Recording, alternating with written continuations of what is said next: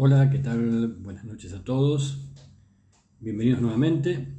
Estamos en la temporada número 2 de Entre el cielo y la tierra, Medicina Oriental para la Vida Diaria.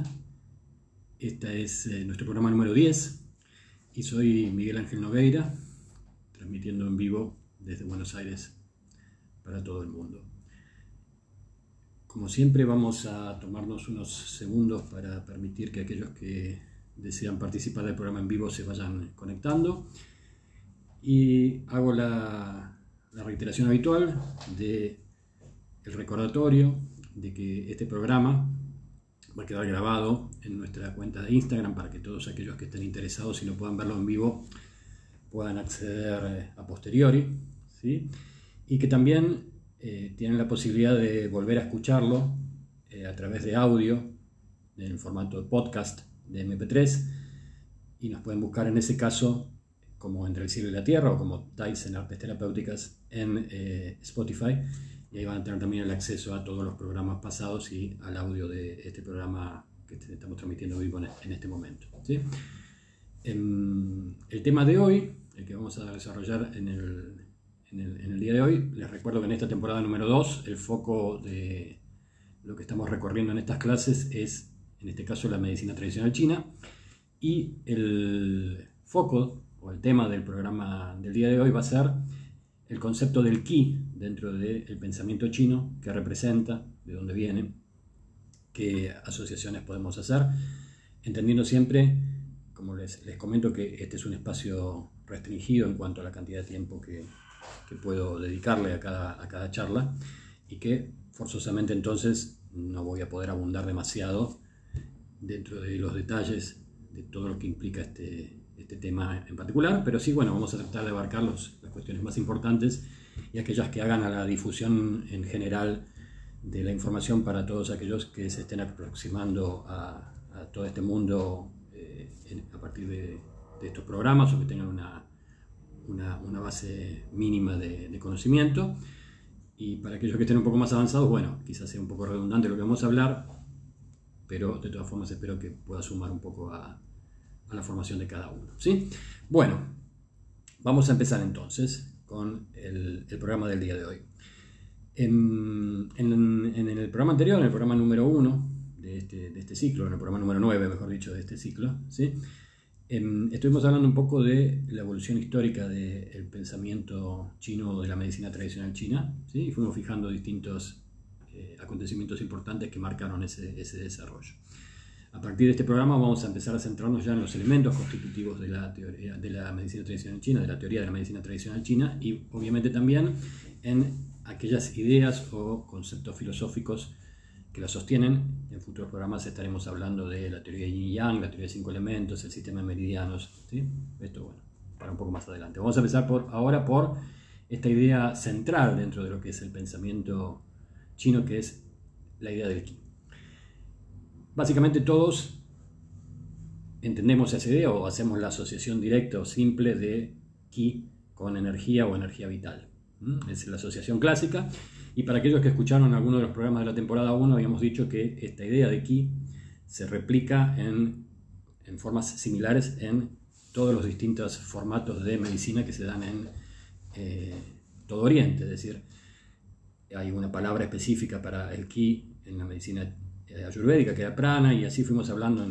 para aquellos que no lo, no, lo, no lo, escucharon no lo vieron, bueno, escuchen los programas de la temporada 1 y eh, ahí van a poder eh, recordar o ver esto que estoy mencionando en este momento. Es decir, cada una de las distintas tradiciones tiene una palabra equivalente al ki, ¿sí? o al chi, como algunos traducen, de la medicina tradicional china, que básicamente la traducción directa o la traducción inicial sería energía vital. Haciendo un poco de historia, este concepto no nace tal cual se utiliza en este momento. Ustedes recuerden que el sistema eh, del idioma chino, ¿sí? Mm, una de las características que tiene es que está formado por ideogramas. Los ideogramas son distintas a las palabras que nosotros utilizamos, que tienen, eh, digamos, como, pueden tener varios significados, pero son bastante como acotados, ¿sí? las formas de utilizar. El sistema chino es totalmente diferente. Los ideogramas en el sistema chino tienen posibilidad de ser usados como sonido, es decir, de forma fonética, o tienen la posibilidad de ser utilizados como justamente lo que dice su nombre, como una idea. Y que eh, eh, cuando son fonéticos, bueno, pueden tener hasta ocho pronunciaciones diferentes, ¿sí? Y cuando son ideas, dependen mucho del, del contexto en el cual están para ver cómo es la traducción. Eso hace que el idioma chino sea bastante difícil de poder aprender y bastante difícil de poder dominar ¿sí? para nosotros los occidentales. Eh, un ejemplo concreto de esto es, por ejemplo, algo que mencionamos en la clase anterior, ¿se acuerdan cuando hablábamos del taoísmo? Y dijimos, bueno, que venía eh, este, este, este, esta forma de pensamiento, esta forma de filosofía venía de un libro que era el Tao Te Ching. ¿sí? Esa palabra Tao, que en el caso del Tao Te Ching se traslada o se traduce como camino, puede llegar a tener más de 60 significados diferentes en función del contexto en el cual se utiliza. Así que vean la complejidad del idioma chino ¿sí? para entenderlo. Bueno, y así como nuestras palabras evolucionan en cuanto a significados, es decir, las cosas, hay palabras que son, digamos, estándar y hay palabras que, en la medida que, en nuestro idioma castellano me estoy refiriendo, en la medida que pasa el tiempo se van utilizando de maneras diferentes o se crean palabras nuevas, ¿verdad? Bueno, de la misma forma va evolucionando o fue evolucionando el idioma chino. Entonces, originalmente, la palabra ki, una palabra que apareció escrita, o digamos los primeros registros escritos de la palabra, según los, los lingüistas, se pueden ubicar alrededor del año 1600 a.C.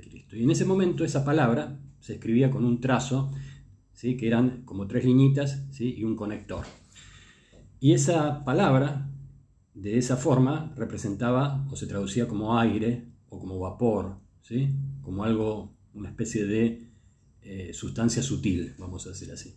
Que, digamos, una forma fácil de traducirla para nosotros con, como una idea concreta es esto, o vapor o aire. Y así se mantuvo hasta aproximadamente el año 200 a.C., donde sufrió una modificación. Y ese ideograma, al margen de tener esas tres rayitas que le decía recién y ese conector, se le agrega un asterisco, una especie de forma que tiene como un asterisco, ¿sí? o que se, asemeja de alguna forma a un asterisco de nuestro idioma, que representa la palabra arroz. O sea, ese asterisco se traduce como arroz. Entonces, a partir de ese momento, ese fue el ideograma que hasta hoy en día se utiliza para describir o para asignarle a este concepto de ki, y que si uno lo leyera directamente, la traducción sería el vapor ¿sí? que surge del arroz cocinándose o de la olla en donde se cocina el arroz o del arroz, por decir así, y que implica como varias cosas esto. ¿sí? Cuando uno lo lee así es hasta simpático el, recordatorio, pero esto habla un poco de qué representa o cuál es la naturaleza de ese ki. ¿sí? Ese ki tiene, o esa energía ¿sí? universal, tiene un componente físico concreto y un componente sutil. Mm, eso es lo que para nosotros es importante dentro de esta historieta del, ideograma. ¿sí? De ahí surge eh, esta idea china de qué representa el ki a partir de la palabra. Y lo importante para nosotros dentro de, esta charla que tiene que ver con la medicina es, bueno, qué representa dentro del concepto médico, qué representa dentro de, eh, o qué utilidad tiene para nosotros dentro de esta idea de sanarnos. Entonces tenemos que ir un poco más atrás también y entender un poco que este concepto de ki en el pensamiento chino representa todo lo que constituye el universo, es decir, no solamente está vinculado con la salud, o no solamente está vinculado con los aspectos médicos, sino que en realidad es un concepto filosófico que abarca la idea de la constitución de la totalidad del universo. ¿sí? El ki es, por un lado, como decíamos recién, sustancia, y por el otro lado es movimiento, es acción. Esas dos cosas constituyen el ki. Y la expresión física del ki en el universo es el Tao. ¿sí? Cuando hablábamos del otro día del taoísmo, bueno, el Tao, el concepto de Tao, es algo como, digamos, si lo, lo tenemos que describir de una forma rápida, es, bueno, todo lo que existe. Es aquello que constituye la totalidad. ¿sí? Y que tiene el aspecto, vamos a decir, la particularidad de ser una totalidad energética indiferenciada. Cuando hablábamos del Tao Te Ching en, eh, la clase anterior decíamos que los primeros versos del, Tao Te Ching decían el Tao que se puede expresar en palabras o una traducción ¿sí? de esos primeros versos era el Tao que puede expresarse en palabras no es el auténtico Tao. ¿Qué quería decir esto? ¿Qué intentaba transmitir esto? Una de las cosas que intentaba transmitir esto era que si bien nosotros podemos intelectualizar, o sea, podemos entender la idea de qué es del Tao, nos es imposible experimentarla directamente. ¿Por qué? Porque el Tao es una unidad, es algo que abarca todo, es decir, todo está incluido dentro del Tao, el Tao es la totalidad. Y nosotros, como seres humanos, estamos constituidos por una mente que es sustancialmente dual, es decir, es una mente, tenemos una mente con la cual comprendemos y entendemos lo que está alrededor nuestro, que básicamente funciona comparando, es decir, que necesita dos cosas separadas, ¿sí? por eso decimos que es dual, para poder entender algo. Por ejemplo, para nosotros entender el concepto de luz necesitamos su opuesto, la oscuridad. Si queremos entender el concepto de caliente necesitamos el opuesto, el frío, y así para cada una de las cosas y nuestra mente funciona todo el tiempo buscando patrones, comparando. Y el Tao no es una sola cosa, es decir, es una unidad, es decir, no hay manera intelectual, vamos a decir así, de poder, o sea, se puede comprender, pero no hay manera de experimentar al Tao en sí mismo. Por eso decía, eh, el, primer verso del Tao es, todo aquello que se puede decir del Tao no es lo que el Tao es, porque en realidad desde nuestra experiencia directa, desde nuestra mente, no podemos comprenderlo, no podemos acercarnos a qué es lo que es realmente. ¿Cómo podemos acercarnos? Bueno, una de las maneras que tenemos es justamente apagando la mente a partir de eh, ejercicios de meditación o de visualización o de algún tipo de digamos, técnica que nos permita despersonalizarnos, es decir, apagar la mente, podemos llegar a tener una intuición, una, digamos, un atisbo de qué representa el Tao y de qué es esto que para los chinos quiere decir que el ki es todo y que todas las cosas en una instancia última están conectadas. Es decir, vivimos en un universo donde todo está conectado y nosotros simplemente percibimos esa separación porque nosotros estamos construidos de esa forma y nos podemos aproximar a esa, a esa verdad desde nuestra realidad, que es una realidad parcial. Una realidad construida por nuestros sentidos y nuestros sentidos para poder justamente dar información, nos dan información a partir de las comparaciones. Entonces, cuando uno apaga la mente y se, accede de alguna manera, ¿sí? puede ser una manera meditativa, puede ser a partir de alguna experiencia que tenga que ver con alguna droga que nos ponga en algún estado alterado de conciencia, básicamente eso serían las dos, las dos formas, podemos tener un atisbo de qué se trata el Tao, es decir, tenemos la experiencia, ¿sí? y muchas veces esa experiencia, esa, ese darnos cuenta de que todo está conectado, es lo que después se conoce como iluminación, o como iluminación sería nuestra palabra, ¿sí? la palabra satori para los, japoneses, la palabra nirvana para los, los hindúes, bueno, es esa experiencia de eh, percepción o de, en realidad, de... Eh, de darnos cuenta de que hay una unidad subyacente en todo esto que nosotros percibimos como separado. ¿sí? Esta es, bueno, cuando hablemos de medicina ayurvédica voy a volver a este tema porque ellos tienen una forma muy poética de, describir todo esto. Ahora estamos en medicina china. Entonces el Tao es eso, la unidad subyacente. Nosotros percibimos al Qi, o sea, el Qi se puede, o sea, en principio tenemos que entender esto, que es constituyente, por un lado, es decir, todo está hecho de Qi, y al mismo tiempo es aquello que anima, que es el motor del universo, es decir, aquello que genera el cambio, que es lo que nosotros percibimos en el universo. Ese cambio constante que representa el fluir de la energía en el universo es la expresión del ki manifestándose en esa, en esa forma. ¿sí?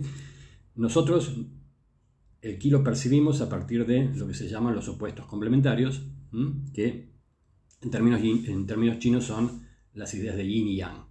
Cuando hablemos en, algún próximo programa de justamente la teoría de Yin y Yang, vamos a ir a profundizar un poco más respecto de qué representa esto. Pero básicamente lo que representa en este, para este programa es que nosotros no percibimos el ki de una forma directa, sino que lo percibimos a partir de dos opuestos y complementarios, que es la forma en que el ki se expresa en el universo. Todo está hecho de esos opuestos, el universo está hecho de esos opuestos, funciona a partir de esos opuestos, ¿sí?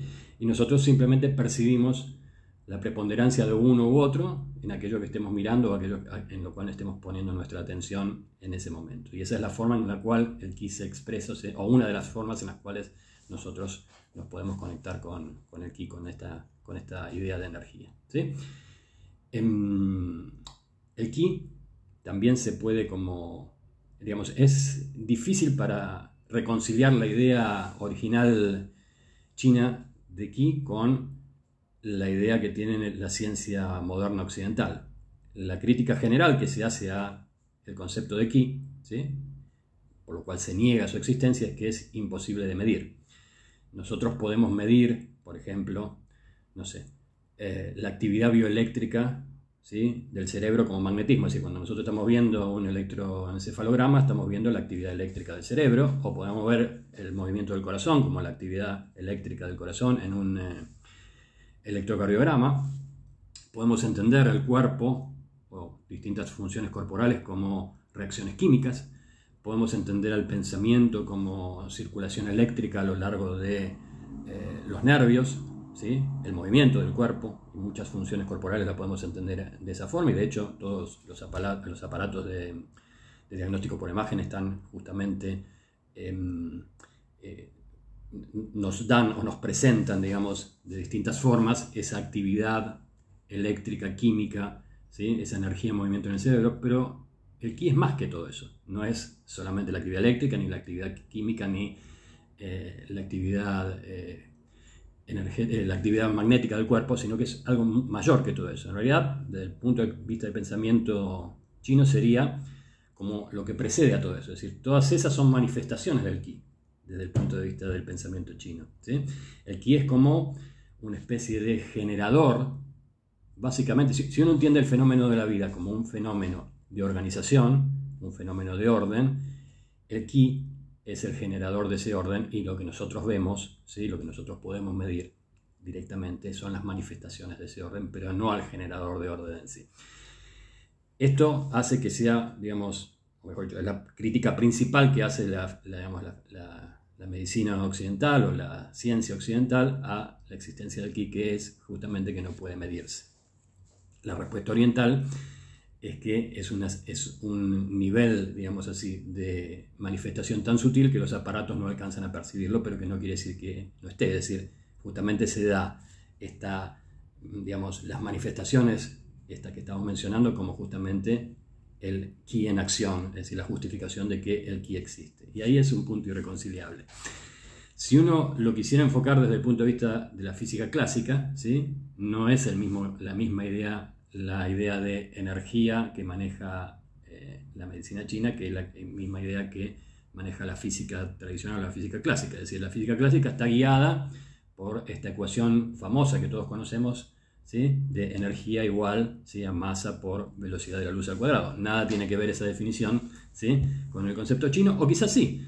Ahí podemos ver en principio que desde ese lugar, ¿sí? masa, es decir, todo aquello que tenga masa, es decir, aquello que tenga sustancia, es en sí mismo energía o, está, o es un continente o una forma ¿sí? de contener energía. Así que en ese, en ese lugar podemos encontrar como una idea similar a esta idea del Tao. Pero en la física tradicional, bueno, está esta cuestión de la velocidad de la luz que en el pensamiento chino no existía para nada. ¿sí? Así que ahí, en la física clásica, la energía es una magnitud medible, de cualquier manera es medible. ¿sí? Ahora bien, ese concepto de física clásica sufrió una mutación a partir del siglo XX, alrededor de 1920, con la aparición de la física cuántica y de la mecánica cuántica. Ahí estamos hablando de otra cosa diferente.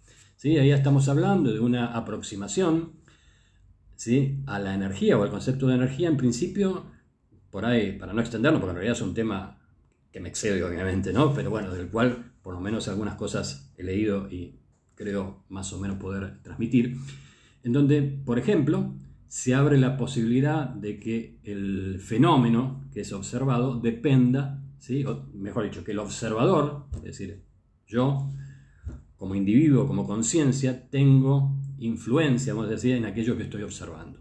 ¿sí? Es decir, que abre la posibilidad de que esto que hablamos en la medicina oriental de la intención del terapeuta respecto del movimiento de energía o del resultado energético de lo que está haciendo, que es explícita en la, forma de pensamiento chino, tenga como un correlato. No es exactamente igual, pero es una idea que suena como bastante similar o bastante plausible, esta idea de que eh, hay una posibilidad que el observador tenga influencia en el observador. Bueno, la física cuántica dice que es así, es decir, no podemos observar un fenómeno sin alterarlo. Es decir, nuestro estado de conciencia participa del fenómeno o es parte del fenómeno y es parte del resultado. ¿Sí? Esto es, eh, inclusive tiene una formulación matemática, obviamente, ¿sí? es decir, no es simplemente una afirmación, sino que es una manera de pensar. ¿Sí? Es decir, el universo de la física cuántica abre toda una serie de posibilidades de pensamiento y de hecho de reflexión filosófica donde de alguna manera, ¿sí? si bien no se reconcilia la mirada oriental con la mirada occidental de manera tajante, hay como formas de poder aproximar ¿sí? una manera de pensar a la otra. De hecho, les comento, hace poco leí un, artículo en donde se contaba que justamente el Dalai Lama está muy interesado, ¿sí? una de las, de las, búsquedas o una de las propuestas de, su, de vida del Dalai Lama es de, la, de poder reconciliar el punto de vista del budismo tradicional con la física cuántica, es decir, cómo esos mundos que parecen mundos disímiles pueden encontrar un punto en común en cuanto a la forma en que entienden cómo el universo se mueve y los postulados del budismo que tengan que ver con la reencarnación, con, estas cuestiones de la, función energética, bueno, todo aquello que es digamos, central dentro de la forma o el formato de pensamiento de la medicina oriental, cómo se puede reconciliar o dónde se pueden encontrar puntos en común con eh, el pensamiento científico occidental a partir justamente de estas ideas de la física cuántica. Bueno, yo dejo abierto acá la cuestión para aquellos que quieran investigar un poco más. ¿sí? Recomiendo, como siempre, un libro para aquellos que quieran una aproximación eh, inicial a todas estas ideas, que se llama El Tao de la Física. El, autor se llama Friedhof Capra. ¿sí? Si no lo escuchan, no se, no se entiende bien, después me lo pueden preguntar por, por mensaje y se los, se los paso. Bueno, para aquellos que les, quiera, les guste o les interese esta comparación entre el pensamiento occidental y el pensamiento oriental y dónde se encuentran puntos en común entre cada uno de ellos, ¿sí? como para entender que en realidad están hablando de cosas bastante similares, utilizando metáforas diferentes, ¿sí? la medicina o la filosofía oriental con sus metáforas gráficas y con su búsqueda de, eh, de alguna manera, de utilizar o de explicar estas, estas complejidades con lenguaje natural, ¿sí? la física cuántica con sus metáforas o su poesía asociada al lenguaje matemático, pero sustancialmente los conceptos subyacentes son, no quiero decir iguales, pero parecidos. ¿sí? Bueno, vuelvo al ki. Entonces, en el pensamiento oriental se entiende que el ki es el, gran conformador de todo, ¿sí? que es expreso, que nosotros lo vivenciamos en principio a partir de dos opuestos complementarios, de dos polaridades que son indivisibles, ¿sí? que están definidas con las palabras o los conceptos de yin y yang. Esto, para hacer una analogía que se entienda, podríamos entender como, es decir, nosotros entendemos el concepto de electricidad, ¿sí? todos estamos familiarizados con ese concepto, y entendemos que en la electricidad hay dos polos, el positivo y el negativo, ¿sí? y que en realidad la electricidad, que es algo que no vemos directamente, pero sí percibimos a partir de su acción, ¿sí? es decir, es similar aquí, es decir, no lo vemos directamente, pero podemos ver o sentir su acción, ¿sí? o podemos percibir o interactuar con el resultado del ki. ¿sí? Requiere, decir, no hay una electricidad positiva, ni hay una electricidad negativa solamente, sino que requiere la electricidad o la idea de la electricidad es los dos polos alternándose, generando ¿sí? un cambio, generando movimiento. Bueno, eso es una analogía bastante plausible para entender qué representa el ki qué representa el yin y yang. Son dos polaridades, dos opuestos complementarios que no existen de forma individual, que siempre coexisten y que en la interacción constante entre esos dos opuestos complementarios se da todo el universo que nosotros podemos percibir. Eso es una manera de entender representa el ki. Otra manera de entender en medicina china que representa el ki es a partir de su función, vamos a decir así. Y lo vamos a dividir acá en dos, tramos. Una primera función sería, bueno, ¿para qué o cómo se utiliza el ki o qué hace el cuerpo con el ki? Estamos hablando ahora ya no a nivel universal, sino a nivel del ser humano. Y acá hago una, una, una digresión breve. Hay en el pensamiento chino hay una idea que es la idea que, quizás ya lo mencioné esto en otro programa, pero es la idea que da origen un poco al título de este programa, el, entre el cielo y la tierra. Existe en el pensamiento chino, en la creencia china, eh, una idea de qué rol tiene el ser humano en relación con justamente estas dos polaridades energéticas. ¿sí? La energía yang, ¿sí? esta polaridad asociada un poco a la idea del el elemento masculino, está representada en el cielo que en chino se llama Tien. ¿sí? Y la polaridad femenina, es decir, el aspecto yin del ki, está asociada, entre otras cosas, obviamente, al aspecto femenino ¿sí? y físicamente a la tierra, que en chino se llama Di. ¿sí? Y el ser humano se representa como el conector entre esas dos energías. ¿sí? El ser humano se llama Ren y está como parado ¿sí? entre el cielo y la tierra. Y justamente está parado como conector de esas dos energías y está parado como eh, sujeto, de alguna forma, la influencia tanto de la energía yang como de la energía yin. Es decir, estamos sumergidos en un mar de yin y yang, en un mar de ki, y nosotros interactuamos todo el tiempo. ¿sí? Y recuerden alguna, algo que dijimos en el programa anterior, uno de los pilares del pensamiento chino, del taoísmo y del confucianismo, ¿sí? es esta idea de que el, eh, el, universo, es decir, lo macro del universo se va replicando en lo micro, es decir, así como digamos, existe un universo, nosotros como parte de ese universo reflejamos la totalidad y cada parte nuestra refleja una parte de nuestra totalidad. ¿sí? Ese es un concepto súper importante dentro del pensamiento chino porque tiene que ver después con distintos métodos de diagnosis, distintas formas de abordaje de la enfermedad, justamente pudiendo uno hacer lecturas de la totalidad del cuerpo en una parte, por ejemplo, no sé, reducimos al ser humano a la oreja y hacemos auriculoterapia pensando que acá está la totalidad del cuerpo, hacemos reflexología para equilibrar al cuerpo o intentar sanarlo a partir de el reflejo de la totalidad del cuerpo, ¿sí? en la palma de la mano, en la planta del pie o en alguna otra parte específica. Y así hay distintos métodos de tratamiento, distintos métodos de diagnóstico que tienen que ver con esta idea general de que lo macro, es decir, el universo, como una totalidad se refleja en nosotros y nuestro universo ¿sí? se refleja en cada una de las partes nuestras. ¿sí? Esto como una digresión antes de continuar. Entonces decía que dentro de las formas que puede tener el ki, o de las funciones, vamos a llamar así, sí, lo voy a, simplificar, ¿sí? hay como tres funciones fundamentales que tiene o que describen al ki en relación con el cuerpo y con la salud. En principio tenemos una calidad o una clase de ki que se llama Yuan Ki. ¿sí? Es el ki heredado, es decir, esa, esa forma de ki es la energía que nosotros heredamos en el momento de nuestra concepción, la energía que se llama que heredamos de nuestros padres, lo que se define a veces como ki ancestral, energía de nacimiento. Tiene una palabra específica después que es hing, esencia, que es análoga, ¿sí? esa palabra, al ADN, vamos a decir así, es decir, a nuestra genética.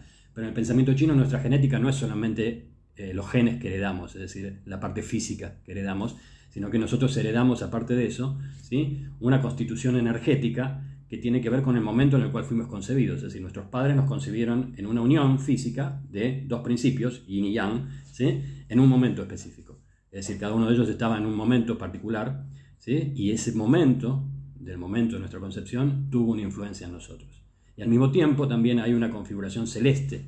¿sí? Es decir, esa, esa parte, la de nuestros padres, sería la parte terrenal, la parte de la tierra, la que corresponde a la polaridad yin. Y al mismo tiempo había una una conjunción, un, un estado, vamos a decir así, astrológico que también tuvo influencia en nuestra concepción, bueno, esa conjugación de energías ¿sí? se plasma en algo que se llama Yuan Qi, el Qi ancestral, el Qi que heredamos. ¿sí? Esa es una forma de Qi. Otra forma de Qi tiene que ver con, bueno, esa, esa, esa forma de Qi, después en algún otro día eh, nos extenderemos sobre esto, pero bueno, tiene la característica entre, particular de que no se puede reemplazar, es decir, solo se gasta a lo largo de la vida. Esa energía que recibimos cuando nacimos, bueno, solamente se gasta a lo largo de la vida. En algún otro momento abordaremos esto con más detalle. La segunda forma de ki, que tiene que ver con lo funcional, tiene que ver con lo que nos nutre, el ki, nutritivo, lo que se llama son ki. ¿sí? El ki nutritivo es aquel que recibimos, por un lado, por la respiración. Es decir, la respiración es una forma de alimentación, una forma en la cual nosotros metemos el ki externo a nosotros adentro del cuerpo. Es decir, acuérdense que una de las traducciones directas de ki es aire. Es decir, el aire es una vía en donde el ki está disuelto y con lo cual nosotros nos podemos alimentar. Y al mismo tiempo después, ese ki nutritivo lo, lo obtenemos de otra vía que es la vía de la ingesta de alimentos. Es decir, el ki del aire mezclado con el ki de nuestra alimentación es aquello que nos mantiene vivos en el día a día. ¿sí? La energía esa ancestral, esa energía heredada, es como nuestra energía de base y la energía del alimento es lo que nos va dando aquello con lo cual nosotros nos vamos moviendo en el día a día, siempre de acuerdo a la estructura de pensamiento chino. ¿sí? Y con eso nos movemos y nos manejamos a lo largo del tiempo. Así que fíjense qué importante es respirar bien y alimentarse bien respecto del resultado. ¿sí? Del resultado me refiero en cuanto a la circulación energética en, en, nosotros y a nuestra vitalidad, obviamente. Y la tercera forma de ki es lo que se llama el Wei Ki, el Ki defensivo, que es una forma especial de Ki que en el pensamiento chino solo está, asociada a la parte exterior del cuerpo y que funciona como una especie de capa de defensa, de una primera barrera entre la afuera y nosotros. Es una barrera física por un lado, ¿sí? y por otro lado es una barrera energética, así que no solamente tiene que ver con las cuestiones físicas, ¿sí? me refiero a los patógenos externos, ¿sí? sería como una especie de lo que los médicos llaman nuestro sistema de defensa, pero plus desde el punto de vista chino, porque no solamente tiene que ver con nuestra defensa a nivel físico, sino que también tiene que ver con nuestra defensa a nivel emocional y psicológico. Es mucho más complejo el Wei que simplemente las defensas que entendemos desde el punto de vista de eh, nuestro sistema inmunitario. Es algo más. Así que esas son las tres formas básicas. Con, después puede haber clasificaciones un poco más finas, pero básicamente tenemos lo que heredamos, lo que comemos y nuestra energía de defensa en cuanto a la clasificación del el Qi desde el punto de vista de la medicina tradicional china. Y después podemos hacer una clasificación todavía más sutil, ¿sí? en donde de vuelta vuelven a estar presentes estas ideas de yin y yang, ¿sí? y que tiene que ver con algo más familiar para nosotros, que es, bueno, cómo ese ki circula en el cuerpo. ¿sí? El ki, digamos, el ki está alrededor nuestro, estamos hechos de ki. En el afuera, eh, la circulación de ki es importante, y de ahí, por ejemplo, ciencias como, o el desarrollo de conocimientos o de eh, terapias, vamos a decir así, como el Feng Shui, que es una terapia externa de curación de la circulación energética en los ambientes. ¿sí? Bueno, esa idea de que la energía tiene que circular ¿sí? bien en el afuera, obviamente que se traslada al adentro. Y en el adentro existe lo que se llaman los meridianos, es decir, estos famosos canales de energía que son la base de todo lo que es los sistemas de tratamiento médico, eh, tratamiento médico en la filosofía china, la acupuntura, la digitopuntura, la moxibustión, las, eh, ventosas, eh, el guayá, todo lo que ustedes puedan, y las que me olvido, la reflexología, la, auriculoterapia, es decir, todos los distintos sistemas de sanación tienen que ver con interactuar con ese ki que circula dentro de nuestro cuerpo, ¿sí? y que circula básicamente a lo largo de una red de, de los llamados meridianos, que, bueno, también en otro programa abundaremos un poco más sobre eso. Por ahora nos quedamos con esta idea. Y acá una cosa importante. Esos meridianos, primero, ¿sí? desde nuestra perspectiva, están asociados a órganos. ¿sí? Los nombres de los meridianos están relacionados con órganos. Nosotros conocemos en la nomenclatura occidental a los meridianos con los nombres de los órganos a los cuales están asociados. Pulmón, intestino grueso, estómago, vaso, páncreas, corazón, intestino delgado, vesícula biliar, hígado, vejiga, riñón. ¿sí? Es decir, cada uno de esos son cada uno de órganos tiene un canal eh, asociado. Ese canal tiene un recorrido específico a lo largo del cuerpo distintos puntos que nos permiten acceder al ki y interactuar con ese ki y generar cambios.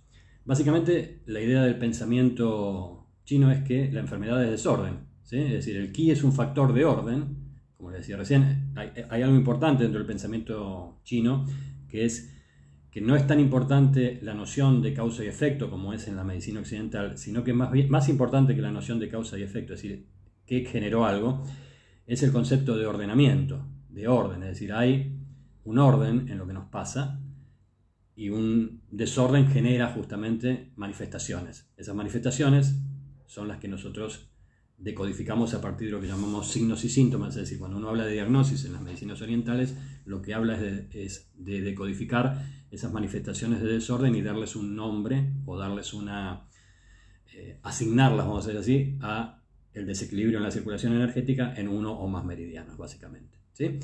Eso es em, la idea de, eh, cuando uno habla después de interactuar o de sanar o de ayudar a que alguien se sienta mejor con medicina oriental, básicamente de lo que se trata es de generar o ayudar o llevar a la persona con la cual yo estoy trabajando a un nuevo orden que justamente permita ¿sí? un reordenamiento general.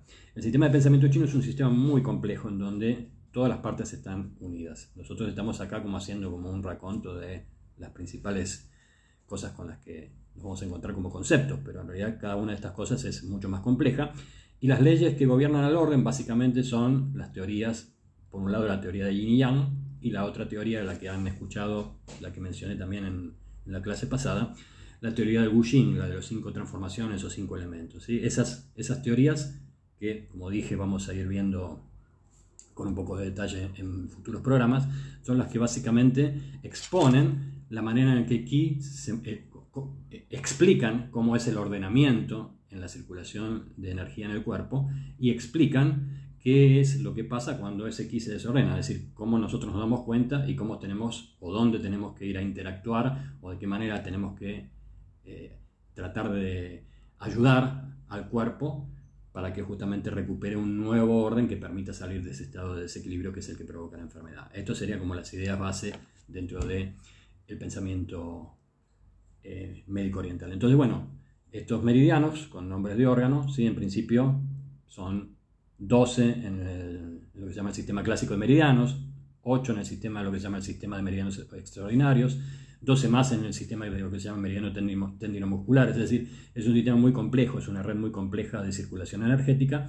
Bueno, cada uno de, de estos ítems los iremos más o menos abordando en la medida que vayamos avanzando a lo largo de las clases. Lo que me importa en esta clase de hoy es que entendamos que el concepto de ki es algo que, tiene que, está en el centro del pensamiento de la medicina china, que es una medida ¿sí? de ordenamiento, es decir, no solamente es un factor constitutivo, sino que es un factor de, ordenamiento, y obviamente desde este lugar de entender al ki como el generador de vida, entendiendo obviamente entonces el desorden como acercarnos a la muerte. De hecho, nuestra muerte física tiene que ver con un desorden, ¿sí?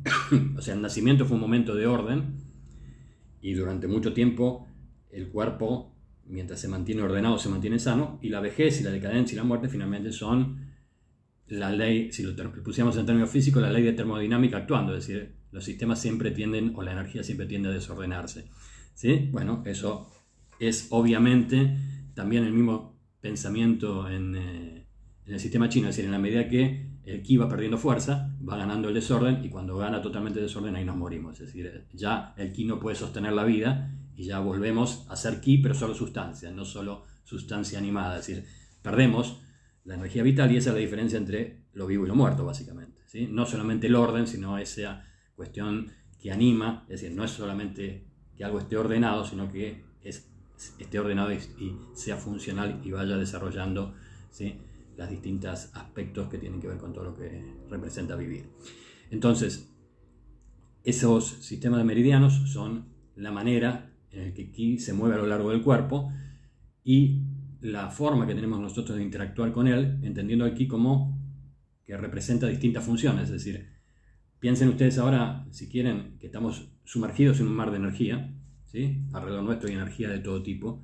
Me viene a la mente la película em, esta de, que, esta chica que tenía como no me voy a acordar no, pero me viene a la mente el argumento, ¿sí? Esta chica que tenía como, Lucy, esta chica que tenía como, que, le habían implantado unas drogas en el, estómago para, para, hacer contrabando y de repente se rompían esas drogas y ese exceso de esa, de esa sustancia lo que hacía era darle como superpoderes a su cerebro y hay una escena en donde ella va por la calle, baja de un taxi, está en un taxi y bueno, y ve alrededor de ella ondas, todo era onda, las ondas de los celulares, las ondas electromagnéticas, las podía percibir. Nosotros estamos sumergidos en ese universo de esa forma, simplemente que no lo percibimos, no nos damos cuenta que es así. Estamos todo el tiempo rodeados de energía y la energía circula todo el tiempo alrededor nuestro. Bueno, cuando hay una desarmonía en esa circulación energética, hay una desarmonía interna o una desarmonía de la relación de nuestro interior con el afuera, ¿sí?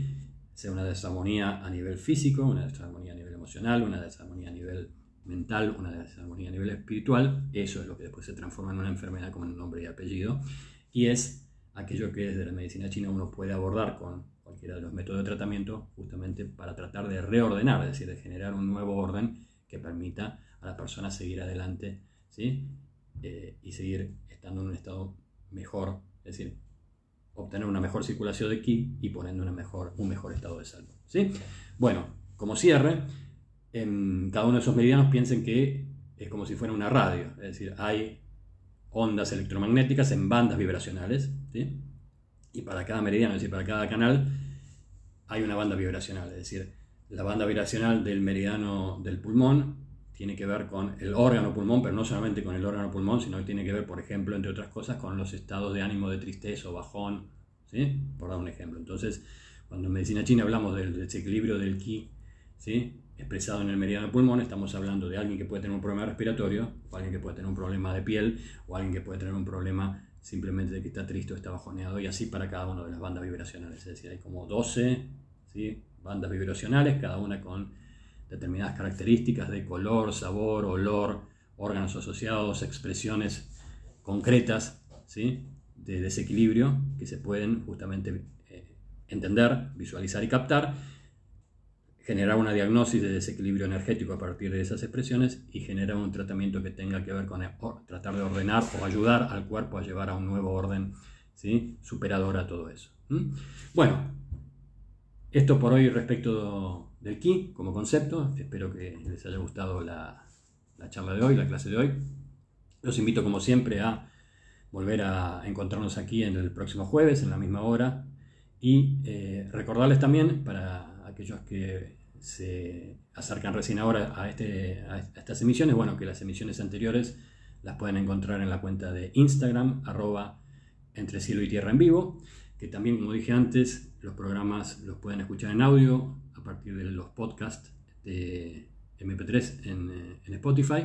¿Sí? Y también para aquellos que les interese por ahí mantener la continuidad de este programa, que es una iniciativa, como dije siempre, gratuita para todos aquellos que quieran acercarse, bueno, hay en la página web de Tyson, www.tyson.com.ar, ¿sí? una posibilidad de hacer una donación voluntaria del monto que ustedes quieran como para sostener en el futuro ¿sí?